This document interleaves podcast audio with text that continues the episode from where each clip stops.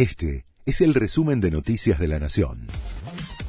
La Nación presenta los títulos de la tarde del viernes 18 de marzo de 2022. Es tiempo de trabajar unidos, señaló el presidente antes de anunciar las medidas contra la inflación. Mientras se prepara para emitir el mensaje, probablemente grabado, hoy a las 19 desde la quinta presidencial, el mandatario festejó desde Tucumán la sanción del acuerdo con el FMI. Además, Alberto Fernández aprovechó para mandar un mensaje claro en medio de la interna oficialista. El canciller argentino insultó a Jorge Lanata.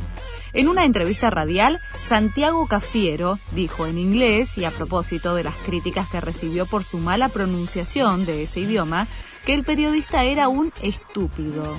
Lo de Cafiero me sorprendió, me causa gracia y realmente me parece que el desubicado es él, le respondió la nata más tarde desde su programa. Polémica por el barbijo optativo en La Plata. El Ministerio de Salud bonaerense criticó la iniciativa adoptada por el municipio opositor, donde desde el lunes ya no será obligatorio el uso del tapabocas. Desde el gobierno bonaerense aseguraron que la medida es irresponsable se conoció el ranking 2022 de los países más felices del mundo. Finlandia se consolida con el mejor desempeño por quinto año consecutivo. Argentina cada vez peor.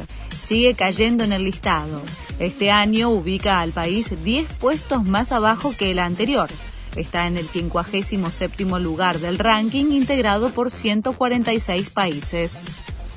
Scaloni confirmó la lista de convocados para la doble fecha de las eliminatorias.